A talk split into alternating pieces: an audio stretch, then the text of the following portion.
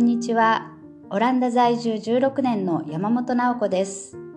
このポッドキャストでは、オランダの教育や子供の生活についてお伝えしています。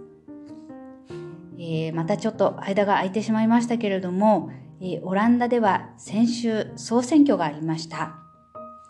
えー、今日はですね、この総選挙と子供の関係についてお伝えしたいと思います。今回のですね、総選挙は、えー、オランダ国会のトゥエイドカーメル第2位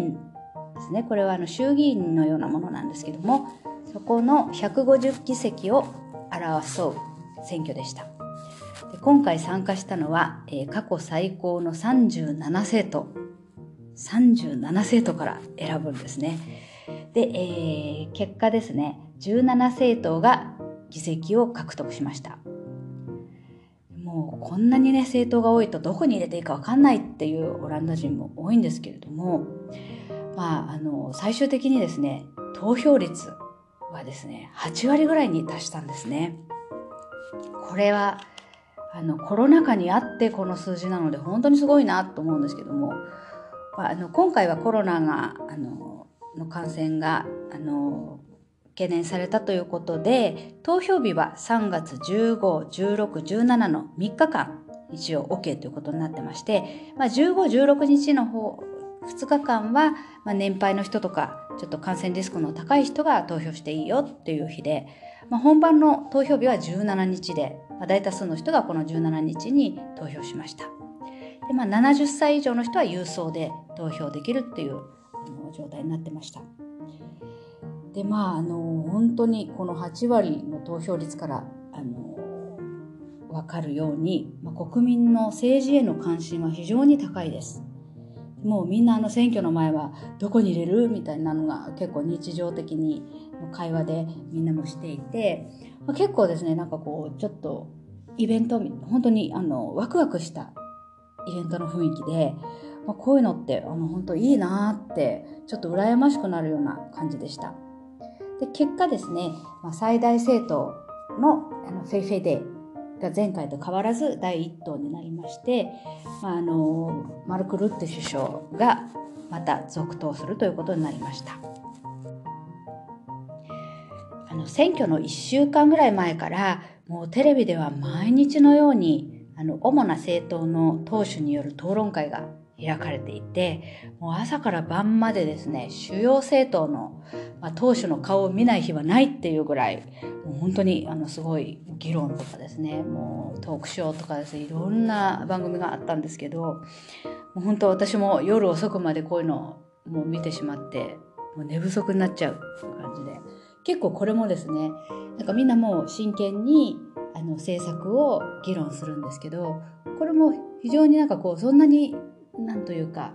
エンターテインメント性はないんだけれどもすごく楽しくってもう皆さん議論が上手だからもうそれを見ているだけでも楽しいっていう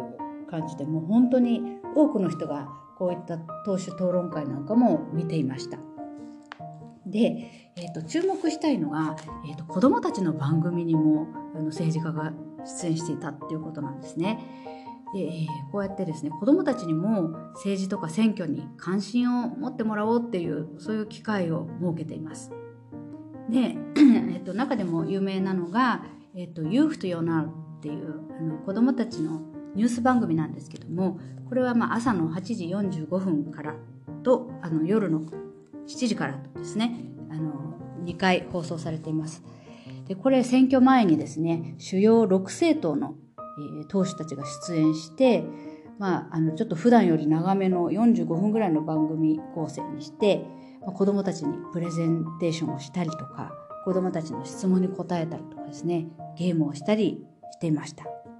私もこれ見てみたんですけどもすごく面白かったんですね。まずなんかの党首たちが自分たちの小さい時の写真がこうスクリーンに映されてまあ、各党首がどんな子自分はどんな子供だったかっていうのをあの話をしてました。でオランダのですねあの今の首相ルッテ首相はですねすごく落ち着きのない子だったって言ってました。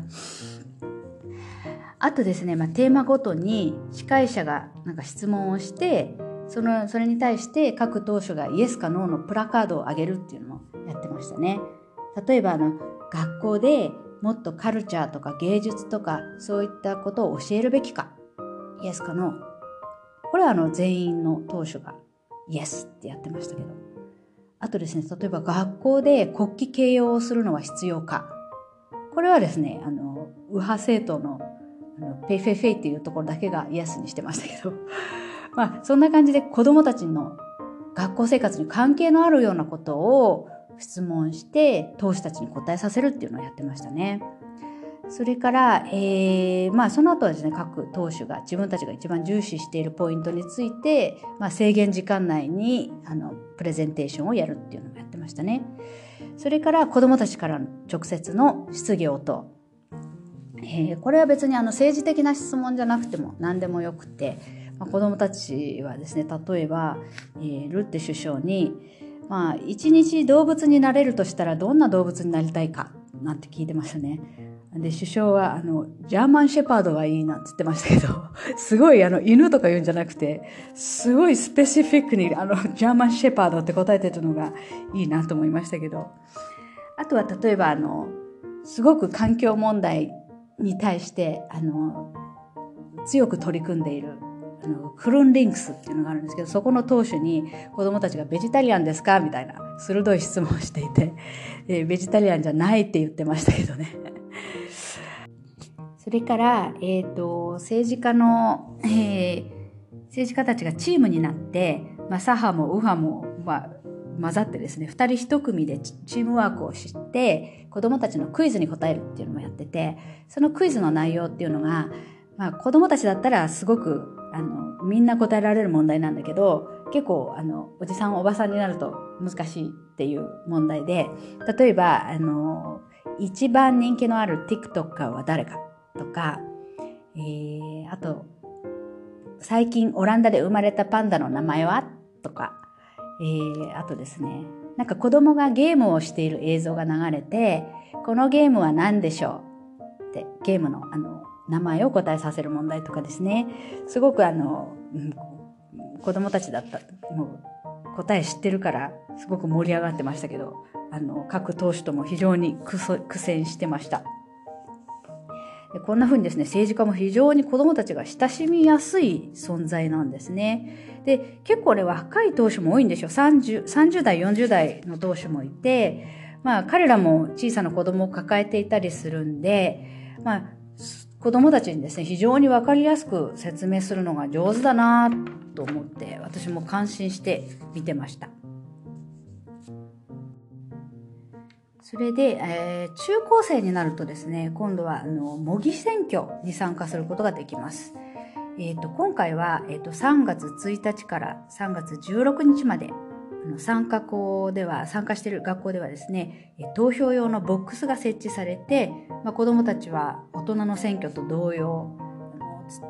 ちゃんと投票用紙に印をつけてあの投函するっていうのをやってましたね。これはあの本当の選挙の前日に開票されて、まあ、やっぱりあの結果は大人と同様あのルッテ首相を率いる VVD っていうのが第一党第一党に選ばれてました。まあこれあのオランダでは18歳からあの投票権あるんですけども、まあ、18歳になって、まあ、本当の選挙であの投票する際する前のいい練習になっていると思います。まあ、こんな風にですねオランダではもう子どもも政治に関心を持ってあの接しています。政治はどっかの知らないおじさんたちが、まあ、自分たちと関係のないところでややるものっていうのではなくて、まあ、本当に自分たちの学校生活にも関わってくるもっと身近なものでで、まあ、自分はどの政党の考えに近いのかなとかどの人の言ってることが共感できるのかなっていうことを、まあ、一緒に考える機会を与えられているという感じですね。でまあ、学校によってはまあ、小学校でも授業の中で選挙について話し合ったりして、まあ、自分はどの党がいい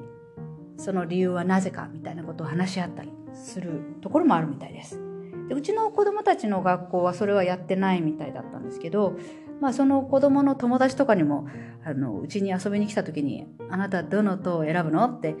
聞いたら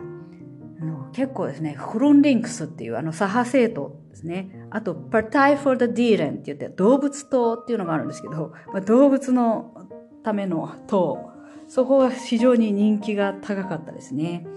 さすがになんか今の子供たちってすごく環境問題のこととかあの学校でもあの習ったりして非常に敏感なんで、ま、そういう左派政党がね人気あるんですね。私はあのオランダ人のママ友達にもちょっと聞いてみたんですけどあのその人はもう私どこに入れていいかわからないからもう子供たちに選んでもらうことにしようと思ってなんて言ってましたね。もう子供にあの投票を委ねるっていうのもすごいな、すごいなと思うんですけども。まあ、あの、そんな感じで、オランダではですね、子供も選挙に関わって、まあ、楽しく盛り上げてます。日本でもね、もっとあの政治が身近な存在になるといいなと、あの思うんですけどね。まあ、そのためには大人ももっとあの政治に関心を持って、まあ、ちゃんとまずは投票に行かなければならないですよね。まあ、今回のあのオランダの選挙を見て、まあ、日本の選挙とかあの政治との関わり方を反省させられました。まあ、私はあのオランダでは選挙権ないんですけども、まあ、日本のあの選挙には投票できますので、次回の選挙ではちゃんとオランダからも投票したいと思っています。というわけで、えー、今日はオランダの総選挙と子どもたちについてお伝えしました。